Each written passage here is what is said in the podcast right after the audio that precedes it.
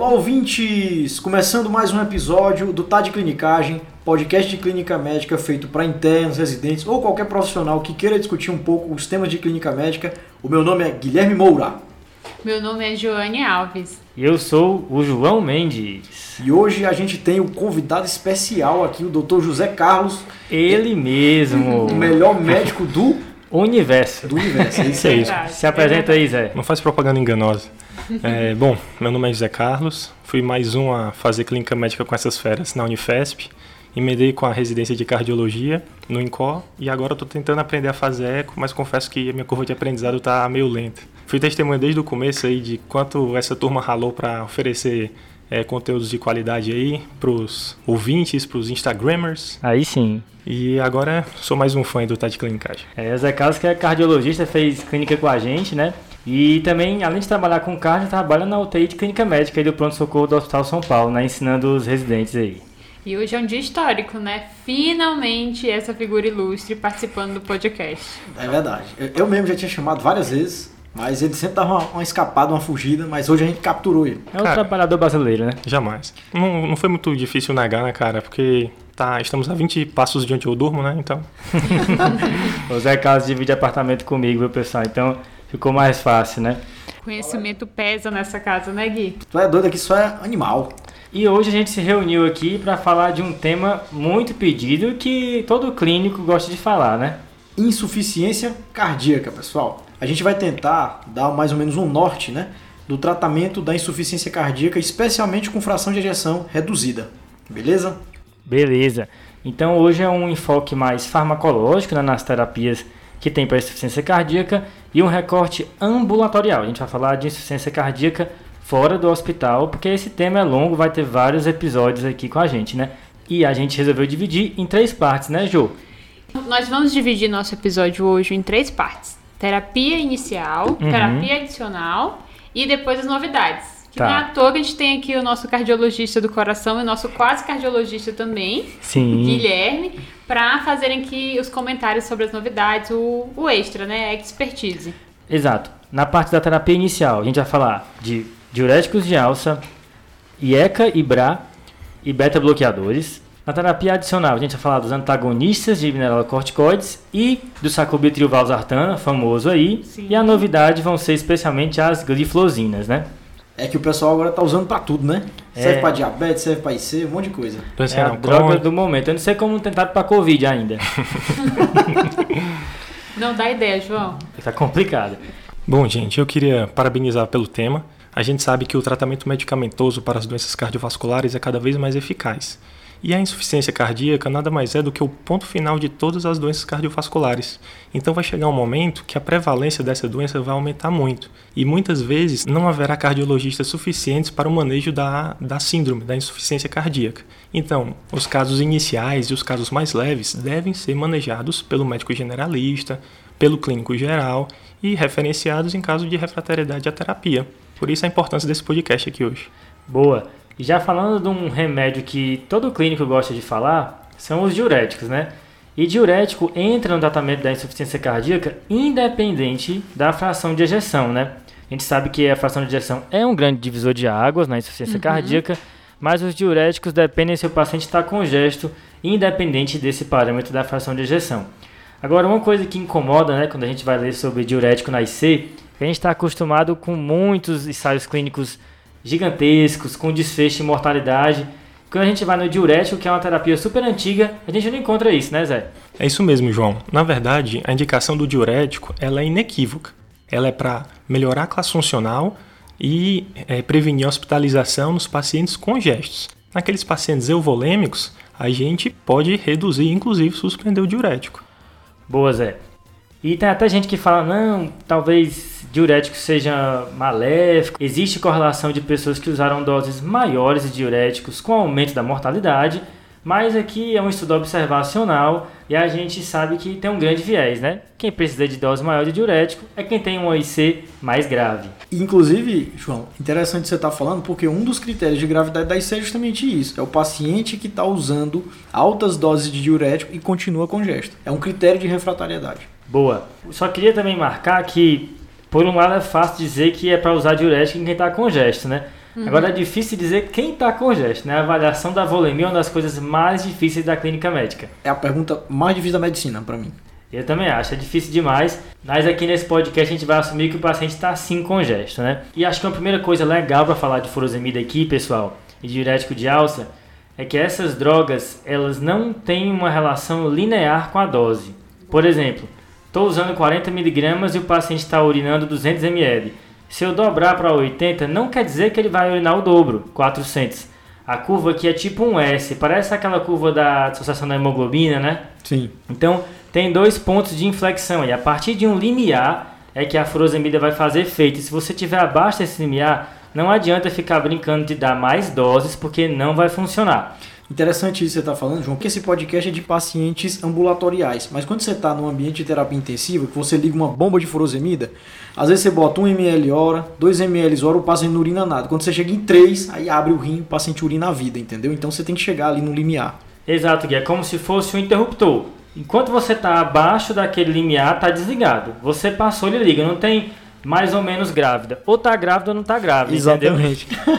e aí, por outro lado, Gui, no ambulatório, não seja na UBS, ou seja no hospital secundário, a gente tem um outro dado de exame físico que a gente consegue ter em toda a consulta e dá pra gente seguir através dele, que é o peso do paciente. É isso mesmo, Joane. Então, comprar uma balança é um investimento fundamental para o paciente com insuficiência cardíaca que na prática eu já vi é paciente procurar o pronto-socorro ou o ambulatório e dizer: Ó, oh, doutor, eu estou ganhando peso, eu ganhei 1 a 2 quilos da semana passada para essa, então eu devo estar descompensado. É, e ganho de peso rápido induz a gente pensar em líquido, né, e não em um ganho por outro motivo. Então, marcando esse conceito, furosemida não é uma droga linear, é uma droga que tem um limiar para ela começar a fazer efeito. Doses de furosemida abaixo desse limiar não vão induzir a natriurese, né? não vão induzir ao balanço negativo de sódio, que é o que efetivamente leva à redução de, da volemia. Né? Boa. Segunda coisa interessante da furo né, é que existe uma variação da absorção da furosemida via oral em relação à furosemida intravenosa. Né? Esse tanto de remédio que eu absorvo pela via oral quando comparado à via intravenosa é a biodisponibilidade. E todo mundo tem uma coisa na cabeça de que é mais ou menos 50%, né? Isso. Mas a real é que isso é super variável. Em um mesmo paciente, essa biodisponibilidade pode variar de 10 a 90%. Tem aquela questão, né, João? Quando o paciente está muito congesto, ele também faz edema de alças intestinais, né? Então a absorção dele diminui. Pois é, Gui. Existe uma grande variabilidade no que o paciente vai absorver. Então vamos supor que o paciente internou com insuficiência cardíaca, já compensou, está com furosemida intravenosa e você quer passar para VO para dar alta para ele. Em geral, a gente faz mais ou menos o dobro da dose é VVO. Por isso que o comprimido é de 40 e a ampola é de 20 miligramas. Mas saiba que é muito variável. Então pode ser que você comece com isso e precise de menos ou de mais. A partir desse valor você vai adequando de acordo com a resposta dele. E vocês sabem por que, que o nome é Lasix? Essa é uma brincadeira famosa aí, né? Que o pessoal conta na boca pequena. Pois Explica é. aí, Gui. Que é Last Six Hours, né?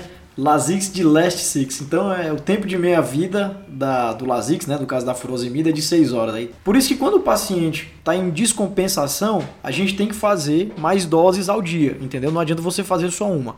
Quando o paciente está em ambiente de ambulatório e está compensado, a depender de como ele esteja, você pode deixar só uma dose diária, não tem problema. Mas em vigência de descompensação, você tem que fazer várias doses durante o dia. Até porque o comprimido é absorvido mais lentamente do que a via intravenosa, então vai durar um pouco mais também. Então vamos marcar esses três fatores aí, pessoal. O efeito limiar da furosemida.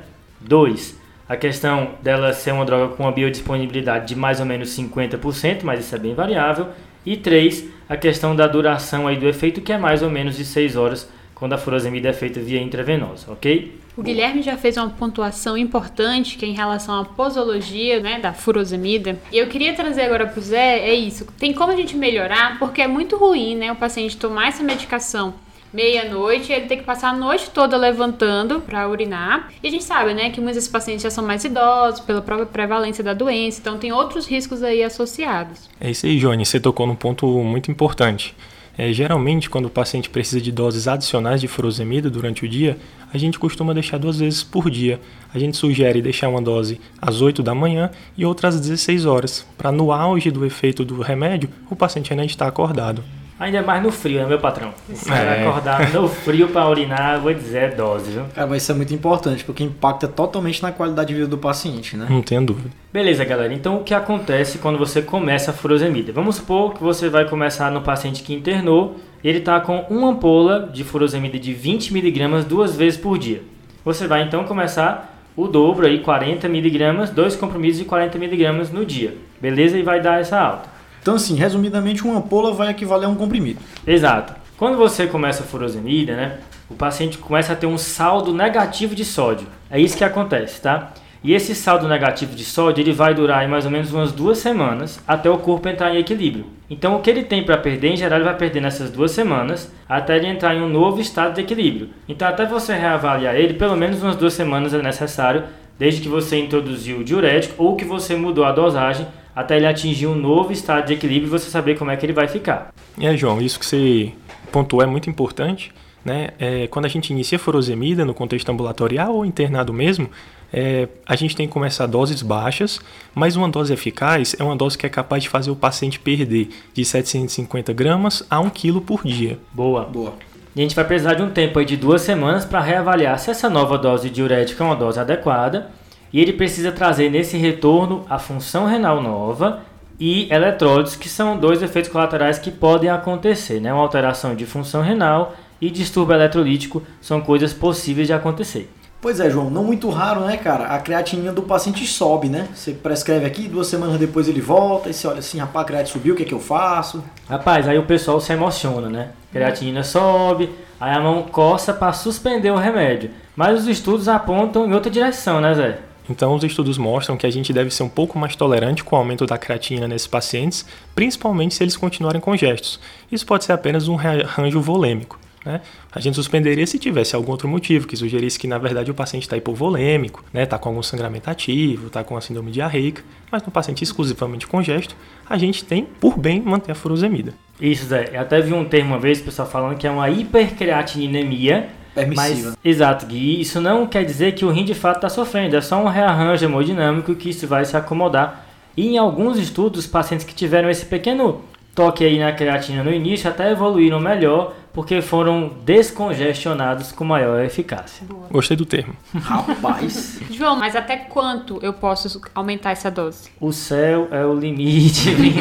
Brincadeira, João. Na verdade, se você procurar, não existe uma coisa muito bem estabelecida do valor aí de teto para furosemida, tá?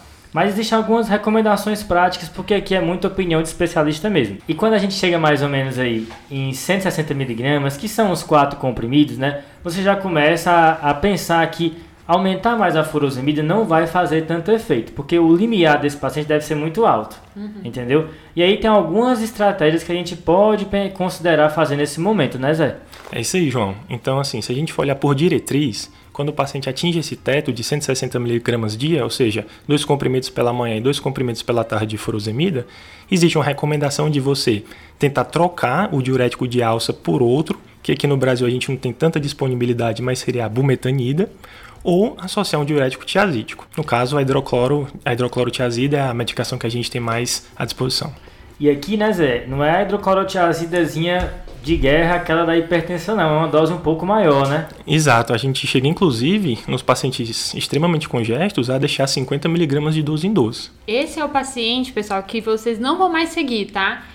Já que a gente está falando de tratamento ambulatorial, idealmente esse paciente necessitando de doses altas de furosemida é o paciente que precisa do especialista junto. Ele deve ter uma IC grave. Então, assim, esse paciente chegar ao ponto de precisar de dois diuréticos para atingir a euvolemia, é um cara que talvez mereça passar um, um pouco de tempo no PS, né? Exato. Tomando diurético endovenoso. E tem duas coisas legais sobre essa questão de dois diuréticos, né? A primeira é porque o risco de um distúrbio eletrolítico é muito alto. Sim. Então, por isso, a ida ao PS faz eletrólitos com mais frequência, porque existe uma chance razoável de ter algum desbalanço. E a segunda coisa é entender por que, que é interessante você fazer dois diuréticos. Eu acho bem bacana isso.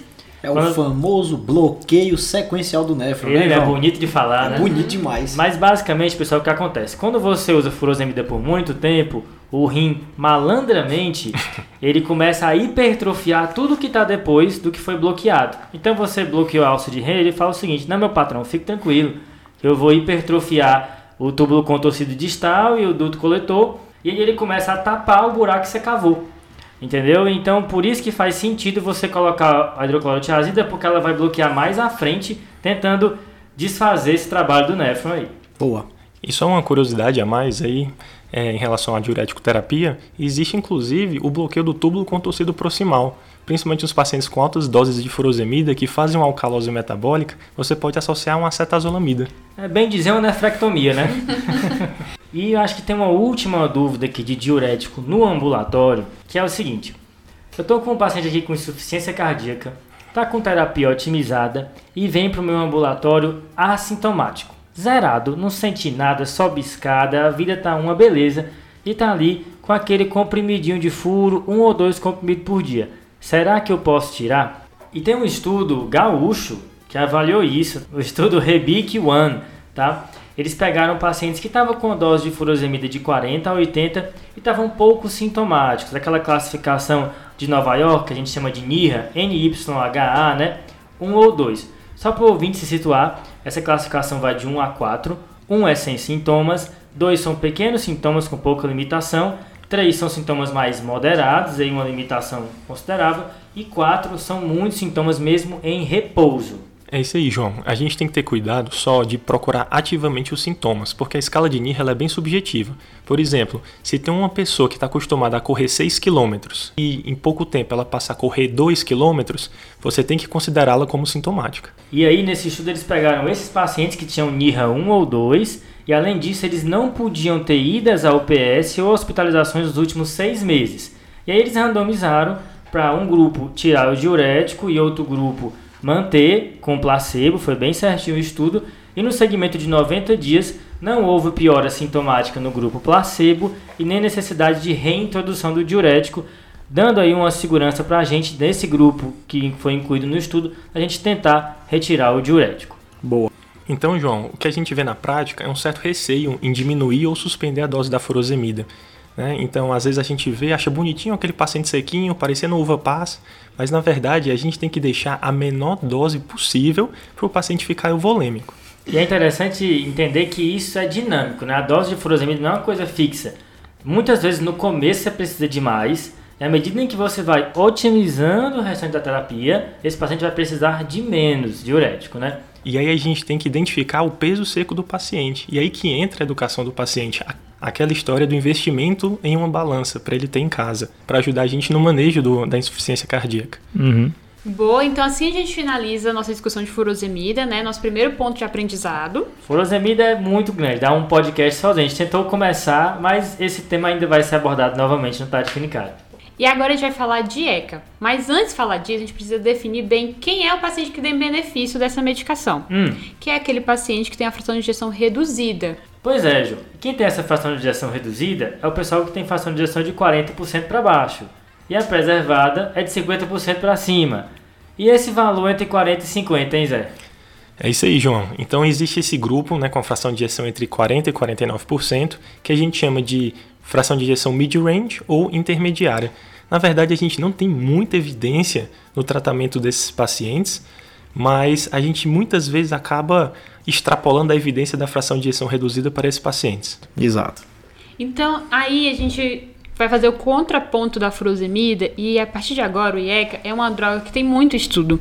Ela tem evidência muito consistente que ela em reduzir maior mortalidade dos pacientes que têm IC com fração de injeção reduzida, tá? Tá. O estudo talvez mais importante dessa discussão, né, inicial, hum. foi um estudo de 1987, Opa. consensus. Vixe Maria, acho que só o João Mendes era vivo aqui agora. Me respeita. O que eu acho interessante da cardiologia, eu fazer esse ponto, é que eles gostam de aprender esses nomes. E tem uns nomes bonitos, né, Zé? Sem dúvida. E ele selecionou os pacientes que tinham esse NIRA 4, né? O paciente muito sintomático, limitação das atividades. Tá. O que, que ele queria saber? Se melhorava o prognóstico desses pacientes quando a gente introduziu o IECA. Porque até então o tratamento padrão era diurético, digitálico e vasodilatadores como hidralazina, nitrato. Como mudou, né? Não Como é? mudou? Quando ele comparou num estudo duplo cego, randomizado, né, um clinical trial, ele viu que como desfecho primário mortalidade em seis meses e causas de mortes no geral. E esse grupo de pacientes que recebeu IECA foi o que teve redução de mortalidade em seis meses e mortalidade por todas as causas. E esse primeiro estudo serviu né, de base para um segundo estudo, também muito grande, de 91, que é o SOVID. Abriu a porteira. Foi. Hum. E aí ele queria saber, será que para os pacientes menos graves, NIRA 2, NIRA 3, o IECA também era benéfico? E aí foi outra grande surpresa, porque melhorou muito a mortalidade desses pacientes, né, Zé? É isso aí, Johnny. Então, você tocou talvez numa das principais medicações da cardiologia, que está de toda a medicina, porque o IECA talvez tenha sido uma das primeiras medicações que reduziu a mortalidade na IC pelo principal mecanismo que os pacientes morriam na época, que era por morte súbita. Boa. Então, o enalapril, que é, uma droga barata, que é uma droga que está no nosso dia a dia, uma droga que tem poucos efeitos colaterais, mudou a história da insuficiência cardíaca. Pessoal, só frisando aqui uma coisa. Existe todo um racional quando a gente prescreve essas drogas, tá certo? Então aqui, a primeira coisa que a gente está bloqueando é o sistema renina-angiotensina-aldosterona, que a gente sabe que isso desencadeia um remodelamento cardíaco. Vocês vão ver que as drogas que mudam mortalidade, elas estão bloqueando um desses eixos no corpo. Eu achei legal que eles começaram um remédio em quem estava muito sintomático. Então você pode começar em pacientes que estão com muito sintoma, não tem problema aqui, né? Exato. Então a gente pode começar né, com a dose baixa. Hum. E como a gente já falou, aqui a ideia é chegar na dose máxima tolerada pelo paciente. Tá. A gente vai titular essa dose. Ju, isso é interessante você estar tá falando, porque muitas vezes quando você está no ambulatório de insuficiência cardíaca, o paciente chega para você e fala, doutor, minha pressão está ficando 8 por 4. E o senhor está assistindo alguma coisa? Não, eu tô bem. Então, meu amigo, segue o jogo. Isso é super importante, porque o que ele fala como efeito colateral é hipotensão sintomática ou paciente que tem alteração, tipo aumento de creatinina, hipercalemia, que são as principais complicações aí. Mas quando a gente vai iniciar a medicação, a gente pode começar com captopril 6.25 três vezes ao dia, e a nossa ideia é chegar num teto de 50 miligramas três vezes ao dia. Mas é melhor o enalapril, né, João? Captopril três vezes ao dia, a gente sabe que esse paciente vai tomar um monte de remédio, porque insuficiência cardíaca é uma doença que vem com um monte de remédio. O enalapriozinho que tem no SUS e é, de, e é só duas vezes ao dia, acho que é uma opção mais tranquila, né? É uma boa posologia, né? Duas vezes ao dia. A gente pode iniciar uma dose de 2,5 tá. duas vezes ao dia, né? De 12 12 horas. E chegar numa dose teto de 10 a 20 miligramas duas vezes ao dia. Tem uma grande discussão que envolve todos esses artigos e vai envolver um pouquinho mais na frente nossa discussão, que é a dose máxima que cada um chegou do, do IECA, né? Do enalapril uhum. nos estudos. E eles viram que ficou numa dose média entre 18 e 16 miligramas por dia. Então, talvez se, se o paciente tolerar 10 miligramas duas vezes ao dia, 20 no total, já seja uma dose efetiva. Se ele tolerar e não tiver, se a gente aumenta e ele tem hipotensão, a gente reduz para essa dose e fica tranquilo que é a dose que ele tolera. Exato. E complementando o que o João e a Joane estão falando, a gente tem ainda outros inibidores da ECA que tem uma posologia ainda melhor, que hum. é uma hum. vez ao dia, como o lisinopril e o ramipril, que também podem ser usados na insuficiência cardíaca, embora tenham um custo mais elevado para o paciente. Boa. E o que a gente vê na prática é que o principal efeito colateral do IECA, ou seja, aquele que vai fazer talvez o paciente não querer usá-lo, é a tosse. Né? A gente sabe que o IECA ele aumenta a concentração de bradicinina, que talvez tenha um efeito vasodilatatório mais benéfico por causa disso, mas vem com esse efeito colateral de tosse. E aí a gente tem uma outra medicação, outra classe para suprir esse, esse IECA, né, Joane? Isso, Zé. E entram os BRAS, né? Que aí são a, a outra classe importante aí, que por não ter esse mecanismo de ativação né, de bradicinina, então ele não vai causar tosse no paciente e é um grupo de medicações que ela é utilizada principalmente nesse caso, quando tem alguma contraindicação ao IECA. Se o paciente pode usar o IECA, eu vou usar, vou prescrever essa medicação. Se ele teve algum problema, alguma contraindicação, eu troco para o BRA. Beleza, então é interessante marcar isso aqui, né? Primeiro o IECA, e se não rolar com ele, você vai pro BRA, né? Para losartana, candesartana, outros aí. Então, a evidência que a gente tem dos IECAs ela é muito mais robusta do que em relação aos braços. Tem um professor meu que fala que os artans são que nem xarope, você só dá quando tem tosse. Boa, Gui. E aí, é, quando a gente usa esse grupo de medicações, assim como o diurético, a gente tem que ter cuidados, né? Para titular a dose, a gente também não pode titular de uma maneira rápida, já que a gente já sabe que pode causar disfunção, uma lesão renal aguda, pode fazer a hipercalemia, a gente tem, já tem a dica do que a gente precisa seguir, né, Zé? Exato, João. Beleza, galera. Então, pelo que eu entendi, a principal coisa aí que vai contraindicar o IECA e vai sugerir para a gente usar o BRA seria a questão da tosse. Tem alguma coisa a mais? Então, João, existe um efeito colateral que é bem raro, por sinal, que é o angioedema. Aí é complicado. Mas ele é muito mais relacionado com os IECA do que com os BRAS. Tá. E nesse caso, um paciente com história de angioedema relacionado ao IECA, você pode trocar o BRA. Outro ponto importante é que nos pacientes que já usam BRA por algum motivo, hum. usam a losartana, por exemplo, para hipertensão, você pode manter se por acaso esse paciente desenvolveu uma insuficiência cardíaca com fração de ejeção reduzida. Ah tá, não precisa trocar para o IECA, né? Não precisa trocar pelo IECA. Pensando agora na nossa prática ambulatorial, né, como a gente vai fazer para chegar nessa dose máxima que ele tolera, que o nosso paciente tolera, e como a gente vai monitorizar esses efeitos colaterais, né, possíveis. Então, na prática, o que a gente acaba fazendo, se a gente olhar as diretrizes, é começar com doses baixas dos IECAs ou dos BRAS, sempre orientando os efeitos colaterais das medicações uhum.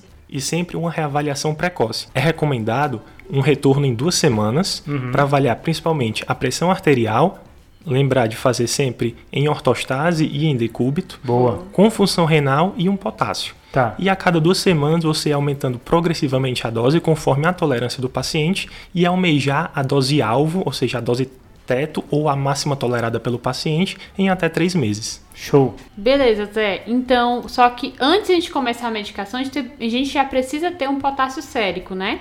Exato, o IECA está relacionado com hipercalemia. Então, potássios acima de 5,5, tá. a gente não deve começar nesse momento o, o IECA. É, outra coisa que a gente tem que ficar atento é com a função renal. Uhum. Né? Embora a gente saiba que os inibidores da ECA são medicações nefroprotetoras, os pacientes com clearance menor do que 30, a gente tem que ter muito cuidado na hora de usar essa medicação justamente por favorecer a hipercalemia. Beleza. Então, nós fechamos aqui nossa discussão sobre ECA e BRA mais uma terapia aí na IC, uma terapia importante. E agora nós vamos falar dos beta-bloqueadores. É uma dupla que vem junta na IC com injeção reduzida, né? Tanto o IECA como o beta-bloqueador. O primeiro marcar uma diferença desses dois remédios é que se a gente tem segurança de começar um IECA quando o paciente está mal, um NIRA 4, como a Joane falou, com o beta-bloqueador é um pouco diferente Idealmente você começa essa medicação quando o paciente está um pouco mais compensado, tá? Quando ele está no NIRA 1 ou 2 é o melhor momento, porque espera-se algum grau de piora sintomática que inclusive você tem que avisar o paciente que vai acontecer. Isso é importante vocês saberem bem, né? Porque o paciente vai ter essa piora, é esperada quando a gente coloca o beta-bloqueador, mesmo que ele estiver compensado, e ele tem que estar bem orientado disso. E a ideia aqui é começar pequenas doses e ir aumentando aos poucos, justamente para ir sentindo e o paciente ir tolerando. E um segundo ponto aqui é que não é qualquer bloqueador, são três em especial que vão ter efeito em mortalidade, pessoal: Carvedilol, Metoprolol e Bisoprolol. Lembrando, pessoal, que aqui o que tem evidência é o succinato de metoprolol, tá? O tartarato tem um estudo que se mostrou inferior ao carvedilol. Boa! E aqui, galera, os beta-bloqueadores vão ter diferença de mortalidade e essa diferença já aparece com um ano. Então, assim, não é uma medicação que você começa hoje e o paciente vai ter benefício daqui muito tempo. Em um ano, o paciente já vai ter um benefício aí da medicação, tá? É interessante ter um eletrocardiograma de base aqui no começo e sempre acompanhando, além da pressão arterial, a frequência cardíaca que também pode alterar, tá? E a gente tem uma evidência de que o pessoal não segue tanto a recomendação, apesar do beta-bloqueador ser consagrado aqui na insuficiência cardíaca, né?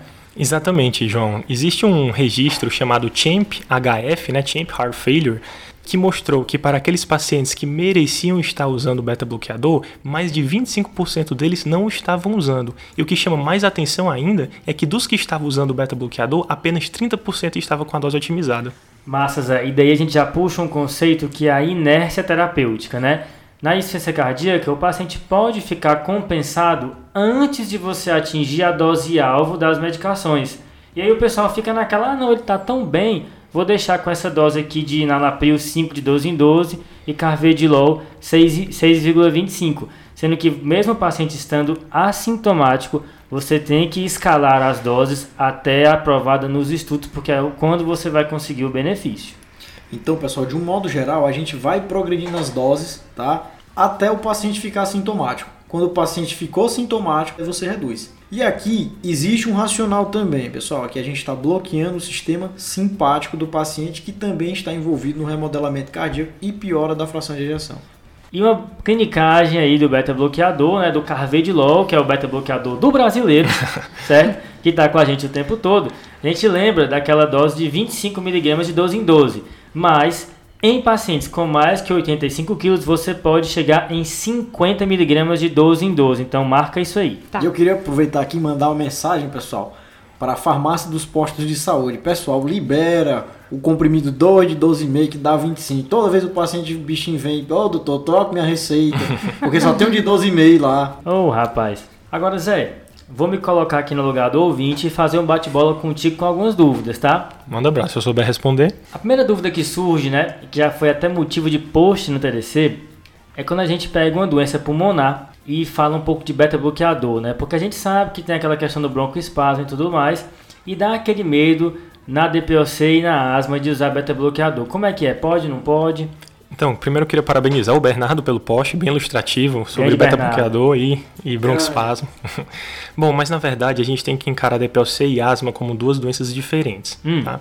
Então, falando de DPLC, o beta-bloqueador ele não é uma contraindicação. Pelo contrário, existem estudos que mostram que suspender o beta-bloqueador em pacientes com IC e DPLC aumenta a incidência de exacerbações da DPLC. E esse combo é bem comum, né? DPLC e IC até porque elas compartilham fatores de risco, né, Zé? Exato, João. Mas uma coisa que a gente tem que ter em mente é muito cuidado com o diagnóstico de DPOC nos pacientes descompensados de IC. Por quê?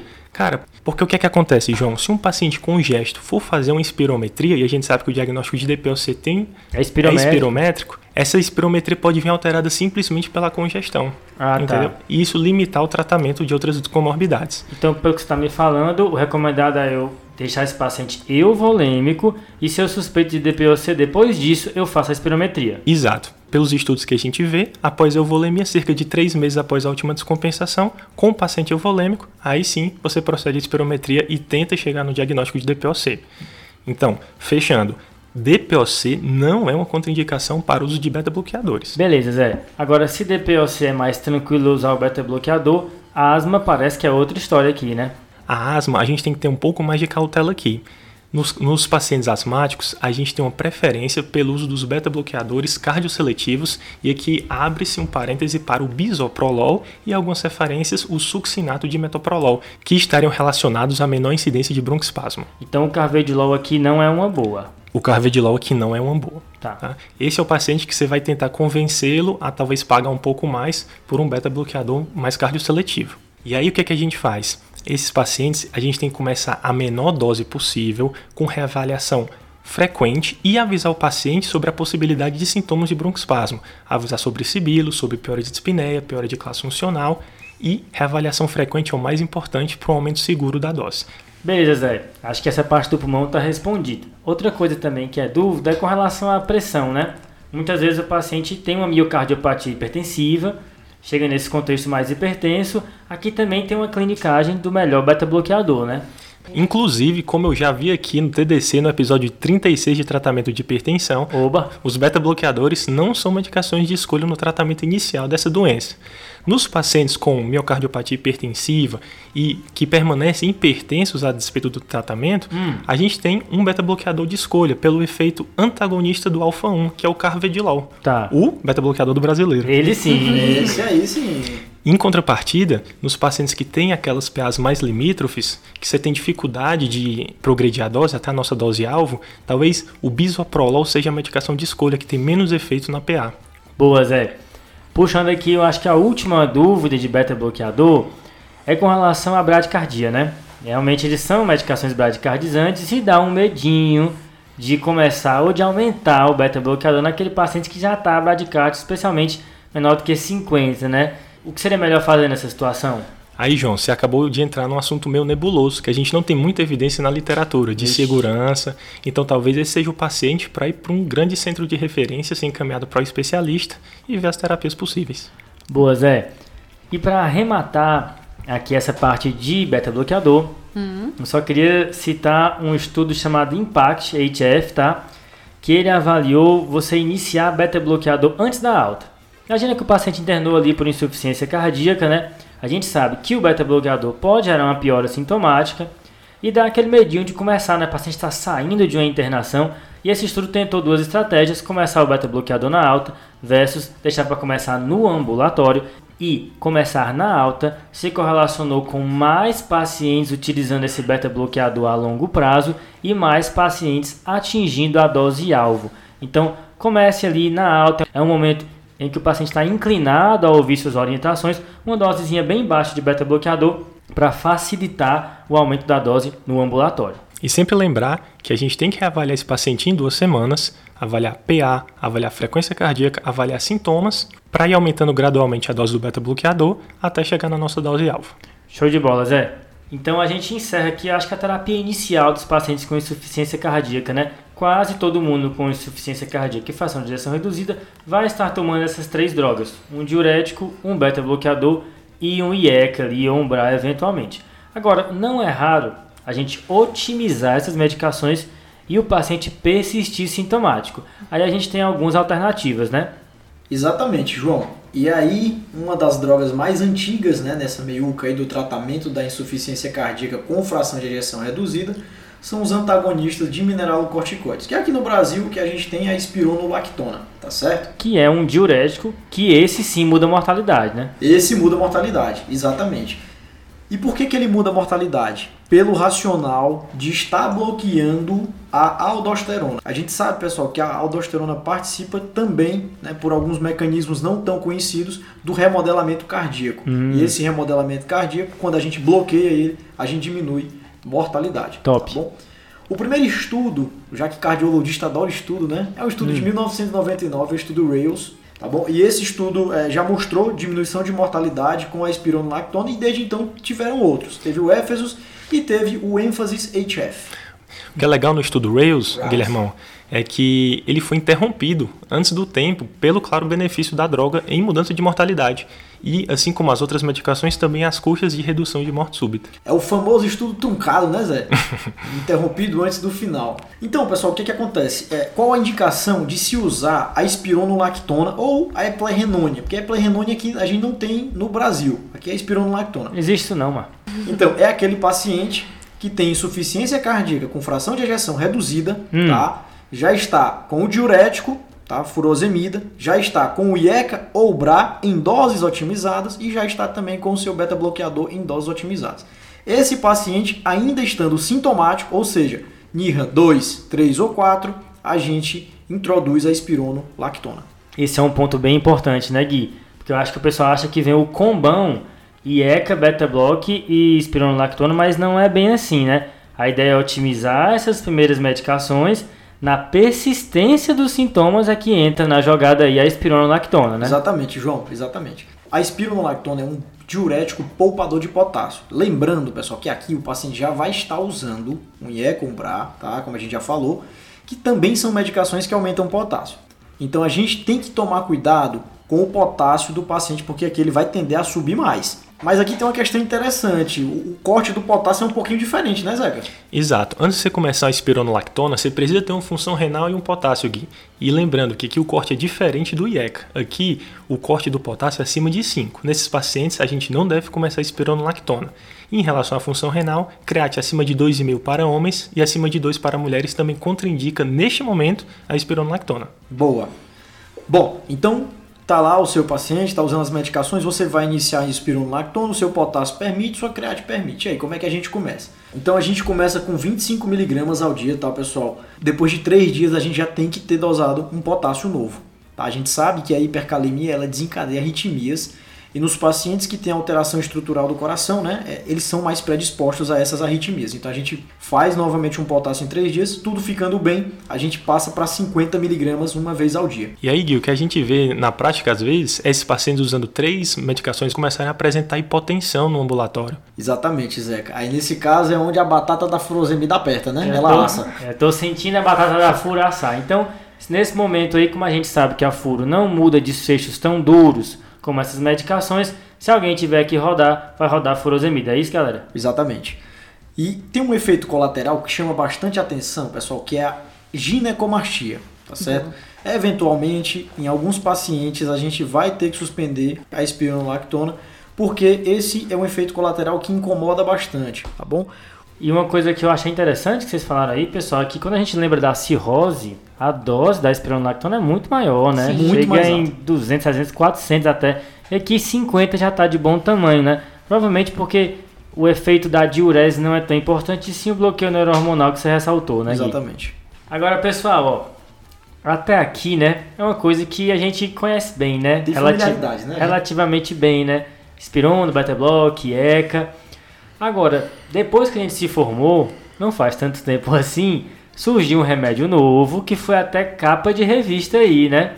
É, gente, então. E aqui surge mais uma classe de drogas, né? Que são os inibidores da neprilisina, também chamado de ARNI, mas vou chamar a partir de agora de sacubitril. Chama na intimidade. É, melhor. Que esse, o sacubitril, associado com valsartana, né, que é o antagonista da angiotensina, do receptor de angiotensina, ele foi comparado com o enalapril, que foi um estudo grande, o Paradigm HF, que é de 2014. Que tá aí pra mudar o paradigma, né? Exatamente. Boa colocação. Eu tô aqui pra fazer esse tipo de comentário, tá, pessoal? Bem pertinente. E o que, que ele fez? Pegou os pacientes que tinham um NIRA 2 a 4, ou seja, os pacientes que tinham sintoma, né, o dispneia. Tá. Ele viu que quando a gente associava, né, o sacubitril, ele tinha melhora da mortalidade, redução, né, da mortalidade. Então, é uma droga que mudou o tratamento e por isso ele foi adicionado para esses pacientes que, apesar de terapia inicial otimizada, ainda persistiam sintomáticos. Eu acho que houve uma expectativa muito grande em cima dessa, dessa medicação nova, porque se a gente parar para ver, houve um gap de mais ou menos 15 anos entre a última droga que a gente tinha evidência de mudança de mortalidade e o sacubitril com valsartan. Que no caso era a espironolactona, a última, né? Isso, de 1999. Exatamente. tem alguns cuidados que a gente tem que tomar para iniciar essa medicação. Primeiro que se o paciente usa e é cobrar, a gente tem que ter um tempo para esperar ter o washout dessas drogas para a gente iniciar o sacubitril. Então tem que ter pelo menos 36 horas entre a última dose e você iniciar essa nova medicação para ter segurança no tratamento desse paciente. Isso, e essas 36 horas do washout da droga é para prevenir angioedema, diminuir o risco de angioedema. Beleza. Beleza. A gente pode começar a- essa medicação na dose de 24, 26 miligramas duas vezes ao dia, né? Lembrando que é uma dose associada, tem sacubitril e valsartana. Uhum. Esse- essa dose menor, principalmente para idosos, pacientes com maior fragilidade. Tá. Se é um paciente mais jovem, a gente já pode começar uma dose maior, de 20, 49 e 51, duas vezes ao dia. Uhum. Sempre tentando chegar na dose alvo, que é 97% em 3, duas vezes ao dia. Boa, Jô. Pessoal, eu, eu dei uma de Fred, fui pesquisar o preço dessa medicação. Você despertou o Fred que há dentro de você. Exatamente, Hum. isso Vem mesmo. a brisada aí? Rapaz, custa 240 reais com 60 comprimidos, que no caso dá para um mês, entendeu? Algo já. em torno de 240. É muito caro essa medicação. É, meu patrão, o cara vai tomar pro resto da vida, né? Sim. E como toda medicação que a gente está introduzindo, tem os cuidados, né? Então, o ideal é a gente fazer titular essa dose com duas semanas, né? Se o paciente tolerar. Uhum. E aí tem os exames complementares que a gente precisa ter, né? No retorno. Exato, João. Então são os mesmos cuidados que a gente tem com o paciente usando o IECOBRA, no mínimo um potássio em uma função renal e lembrar de avaliar a PA dos pacientes sempre em decúbito e em ortostase. Falando de exame complementar, pessoal, tem uma clinicagem de laboratório e uso de sacubitril, né? Opa! Então, o sacubitril é um inibidor da neprilisina. E a neprilisina, ela é uma enzima que ela cliva o BNP. Se ela tiver inibida, eu vou aumentar a concentração sérica do BNP e não necessariamente isso se traduz em congestão. Então ela vai falsear para cima o valor do BNP. Exatamente. E aí, nesse caso, a gente tem que acompanhar usando o NT-proBNP. Aí é a clinicagem, viu? Ah, Essa aí é boa. Mas vem cá, eu tenho uma pergunta aqui pra vocês. Hum, Vocês já se perguntaram em algum momento por que é um BRA com inibidor de neprilisina e não um IECA? me perguntar, eu já me perguntei. Agora ir atrás que é bom. Mas na verdade, pensaram nisso, né? Antes do BRA, existia uma medicação chamada omapatrilato. No início dos anos 2000, Com esse nome nunca ia dar certo, né? é, escolher errado o nome, né? eu acho. Mas essa medicação foi testada tanto para hipertensão como para IC e Ah. ela nunca chegou a entrar no mercado pelo risco proibitivo de angioedema. Ah, tá. Ah, boa.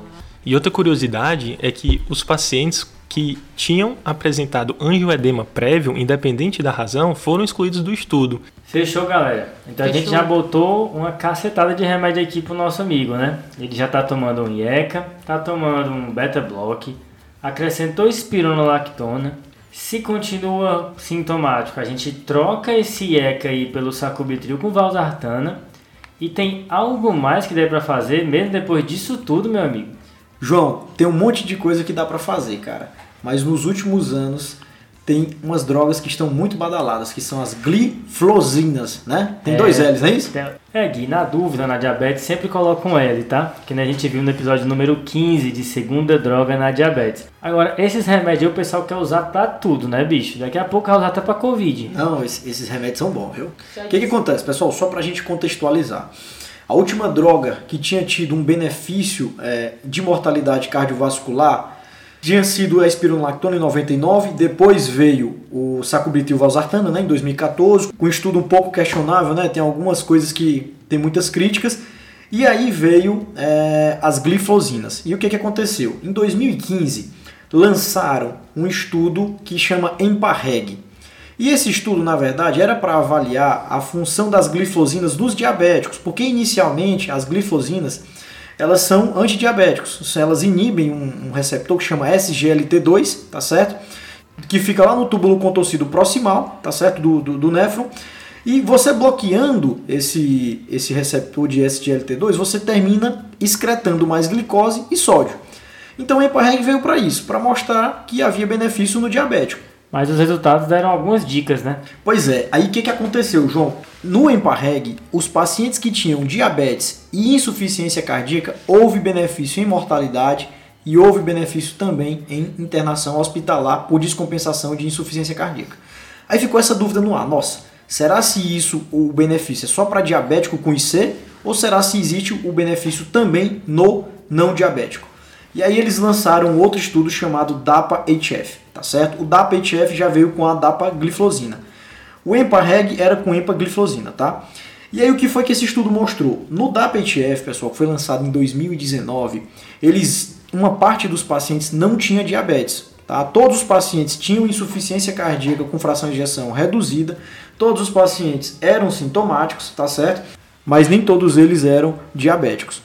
E aí essa droga se mostrou benéfica também no paciente que tinha insuficiência cardíaca com fração de ejeção reduzida e não era diabético. É interessante isso, né, Gui? Você dá um repropósito para uma droga, né? Ela começa com uma finalidade e você começa a achar alguns indícios de benefício em outras situações. E com essa droga não foi só com insuficiência cardíaca, não. Também teve benefício em doença sim, renal crônica, sim. né? Exatamente, João. E tiveram mais outros trabalhos que mostraram que essas drogas também fazem proteção renal, tá certo? Então, eles observaram que o clearance de creatinina ao longo dos anos tinha um decréscimo menor no grupo que usava a medicação do que no grupo que não usava. E lembrar que essa é uma proteção adicional ao IECA. Então a pessoa tem diabetes, está tomando o IECA, que nesse contexto já protege da nefropatia diabética, e as gliflosinas fazem uma proteção adicional, né? Exatamente. É aquilo que você estava falando, né? Serve para tudo. Coração, diabetes, sim, serve para tudo. E a grande sacada dessas medicações, pessoal, é porque aqui os pacientes já estão com terapia otimizada, entendeu? Então eles já estão com aquelas drogas que modificam mortalidade.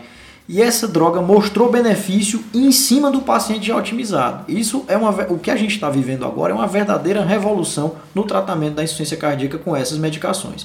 É isso aí, Guilhermão. E aqui é importante marcar que, diferentemente do sacubitril com valsartana, essa é uma medicação que vai ser associada ao nosso tratamento padrão. Ela entra mais, né, Zé? Ela entra mais. O inibidor da neprilisina ela entra no lugar do IECA ou do BRA. E aqui não, aqui ela vai ser adicionada ao nosso tratamento é, padrão da IC. E aqui o que chama a atenção que é preciso se ligar é disfunção renal. Lembrando que a DAPA foi estudada com segurança para pacientes apenas com clearance acima de 30, enquanto a empaglifosina foi estudada para pacientes acima de 20 de clearance. Boa. E Guilhermão, eu vi que você está doido para despertar o Fred que há dentro de você. Me fala aí, qual o preço dos inibidores de SGLT2? Cara, a dapagliflozina, ela custa 125 reais, tá certo? A caixa com 30 comprimidos de 10 miligramas. Só um adendo aqui, essa é a dose, tá? A dose inicial e a dose alvo para insuficiência cardíaca, tá Boa. certo? Isso para a DAPA. E a empagliflozina, ela custa, pessoal, 225 reais, tá certo? Só que é o comprimido de 25 miligramas. Essa dose ela existe por quê? Porque, como eu falei, essa medicação também trata o diabetes, mas para insuficiência cardíaca também é 10 miligramas, tá certo? Como é esse comprimido é de 25, você parte ele ao meio e fica 12,5 miligramas de forma que 225 reais dá para dois meses. Tá Tomou só uma bandinha. Só uma bandinha. Nem diz no Ceará. Exatamente. e ainda economiza, né? Esse, esse vai valeu a pena. Então, pessoal, mas nem como tudo são flores, tem também os efeitos colaterais. Né? Aqui, os efeitos colaterais, de um modo geral, não os mais frequentes não são tão graves, que é a infecção do trato genital, principalmente as infecções fúngicas, né? No caso, na mulher, candidíase e no homem, a balanite. Agora, pessoal, é o seguinte: esse remédio tem uma ação diurética, né? Isso. E nessa altura do campeonato, nosso paciente já está com furosemida, já está com espironolactona, né? Sim. E você vai meter mais um remédio com ação diurética nele. Se por acaso ele ficar hipovolêmico aí, você secar ele demais, quem é que vai rodar na brincadeira? Furosemida, não tenha dúvida. Matou no peito. Pois é. Porque lembrando, pessoal, a furosemida, ela tem um tratamento sintomático, uhum. ela não reduz mortalidade, tá? E essa Boa. medicação aqui, ela reduziu mortalidade além daquele paciente que já estava com terapia tripla otimizada. Tá? E assim, o mecanismo de proteção cardiovascular dessas medicações é meio nebuloso. Não parece ser por diminuição de glicose, não parece ser por efeito hipotensor, porque o efeito hipotensor é muito leve, né? Tem aí um negócio da otimização da via energética do coração, mas é um negócio ainda meio é, desconhecido. Aí realmente você incorporou o Fred que é você, porque essa brisada, meu patrão, no final aqui, respeite, viu? Beleza, pessoal. Então aqui a gente fecha, né? Nosso, Fechou. Nossos pontos Fechou. de aprendizado. Boa. E só para recordar tudo que a gente discutiu até agora, né? Foi um longo caminho, hein? Foi, foi. É, então vamos lá. Hum. O paciente IC, todo paciente IC, independente da fração de injeção, ele vai ganhar o diurético, né? Isso, que é... alívio de sintoma, né? Isso, e é importante que o Gui falou agora no final, é sintomático. Uhum. Se o paciente estiver bem, a gente pode tirar e ficar tranquilo. Ok. Se o paciente tem uma fração de injeção reduzida, hum. Aí entram as outras drogas, né? Entra o beta-bloqueador e entra o IECA, já de cara. Que é para todo mundo isso daí, né? Exato. E aí, se tiver intolerância ao IECA, o BRA pode ser a outra opção. Boa. Boa. Se o paciente persiste sintomático, aí a gente entra nas classes adicionais. Hum. Que aí entra o, a espironolactona. Uhum. E se o paciente está sintomático ainda e pode, pode trocar, tem o sacubitril com valsartana. Boa. No lugar do IECA, né? Exato. Sempre trocando uma classe pela outra, lembrando do washout da, do IECA e do BRA. Por fim, se o paciente ainda tem sintoma, a gente não vai agora tirar nenhuma medicação. A gente vai adicionar, que são as glifosinas, né? Mesmo na ausência de diabetes. Exatamente.